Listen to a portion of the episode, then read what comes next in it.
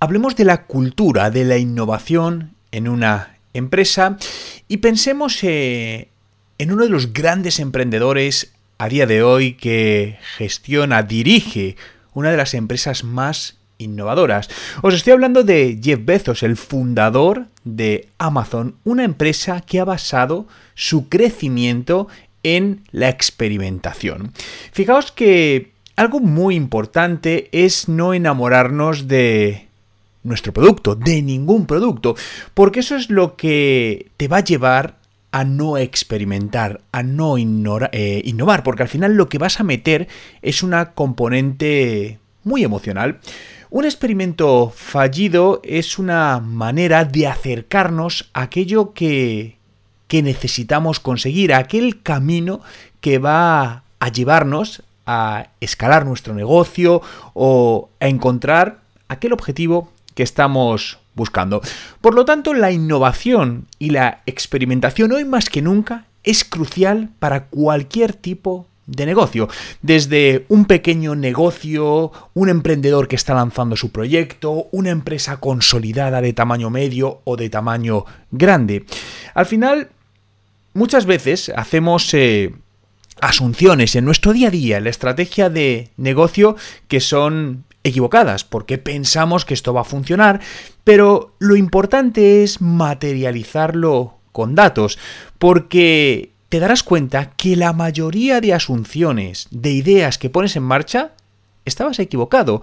Te van a fallar muchos experimentos, pero esto es perfecto, no te preocupes solo si sigues una única regla.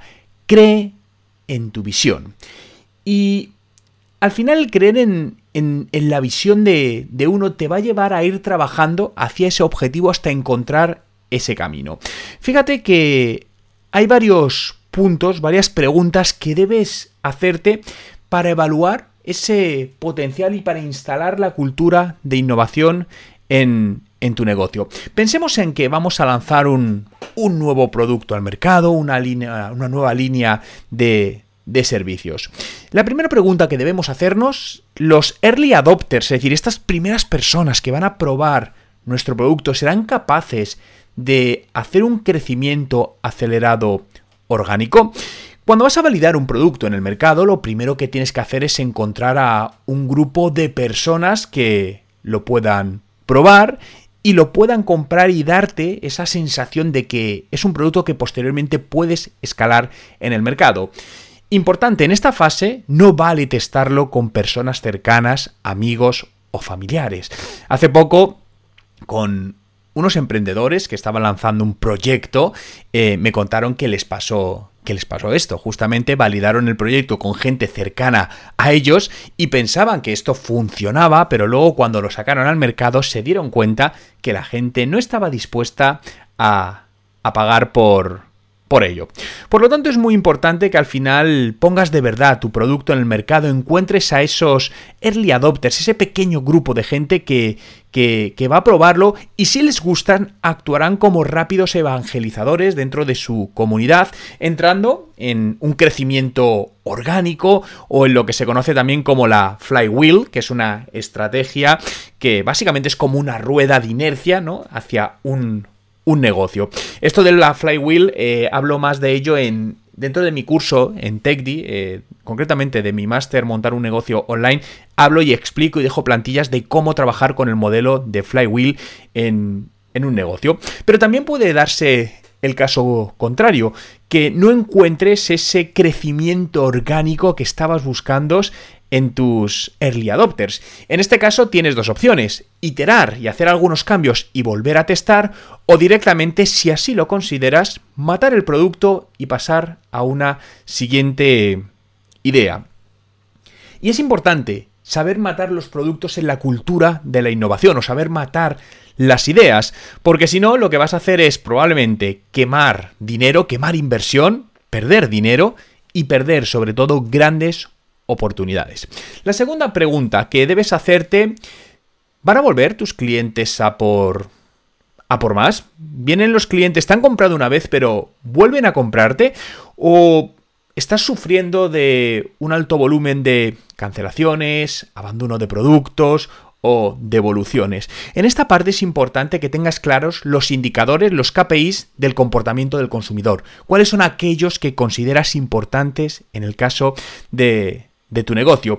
Y construir todo en base a la conocida métrica como LTV, que es el Lifetime Value, que es el el dinero que te deja un cliente a lo largo de su vida en sus sucesivas eh, compras, porque esta métrica va a ser la que te va a indicar si esa línea que estás siguiendo es rentable y es escalable. Normalmente cuando tenemos LTVs altos, esto significa que tienes una fuerte eh, retención de, clientes y un, constante eh, comportamiento de repetición de compra, lo cual se traduce en en clientes más fieles. Si por el contrario tienes clientes que van y no vuelven, pues esto te debería indicar que probablemente esa idea no es rentable y no es escalable.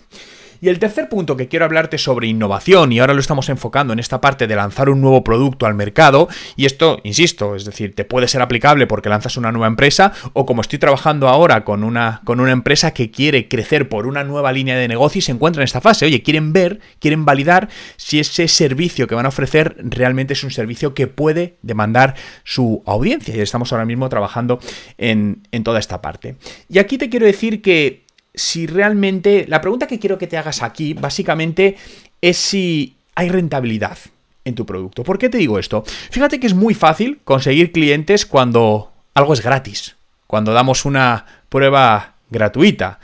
Pero atraer clientes que realmente paguen y te dejen un margen de contribución aceptable ya no es tan fácil.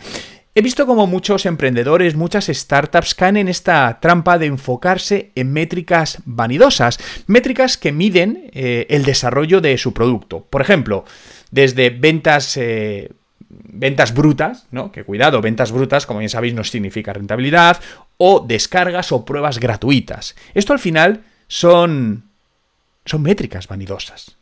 Tu producto, tu negocio, esa línea nueva, solo va a ser exitosa si eres capaz de generar ingresos rentables recurrentes que sean capaces de asumir los costes de toda la parte de ventas, marketing y operativas. De lo contrario, son métricas que no valen para nada. Pongo un ejemplo. ¿De qué nos vale captar clientes a 50 euros cuando el producto que nos dejan en el LTV medio es de 10 euros? ¿Estás perdiendo una quinta parte? ¿Estás perdiendo literalmente 40 euros por cada cliente que, captas. Y en todo esto, para resumir, es importante lo que te digo, la cultura de innovación. El no tener miedo a que algo no puede funcionar, porque de hecho, cuando innovas, la mayor parte de acciones que hagas no te van a funcionar. Lo que pasa que esto, de cara a puertas fuera de los negocios, no se cuentan. Si te contase todos los proyectos que he hecho a lo largo de estos 20 años, tanto proyectos globales como ideas de cada proyecto, y qué porcentaje de ellos me ha funcionado. En cuanto a ideas de proyecto, hay distintas en función del proyecto, ¿no? Pero te puedo decir que a lo mejor ha sido un 10 o un 15% las que han funcionado. Si te digo el teléfono móvil Amazon Fire, ¿te suena? ¿Te acuerdas del teléfono móvil que lanzó hace unos años Amazon? Probablemente te suene o a lo mejor ni te acuerdes de ello. Y esto es porque fue un producto que no le funcionó Amazon, una empresa, como todos sabemos, muy exitosa, pero realmente podemos verlo como una línea que fracasó, pero no es cierto, porque ese teléfono les dio el impulso para iterar y convertirse en lo que ahora sí es exitoso, que son sus productos eco, los Amazon Alexa, ¿no? Estos productos, estos altavoces inteligentes.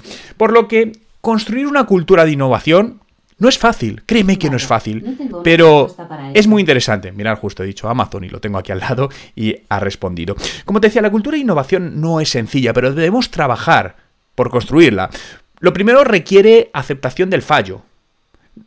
Porque si no aceptamos el fallo no puede haber cultura de innovación. Y debe ser soportada por una cultura de medición y una cultura de finanzas. Porque todo esto, insisto, tiene que ser rentable. Pero cuando la tengas instaurada verás una poderosa fuerza para encontrar cómo alinear tus productos, tus servicios a tus clientes y escalar en rentabilidad para construir una empresa de mucho valor.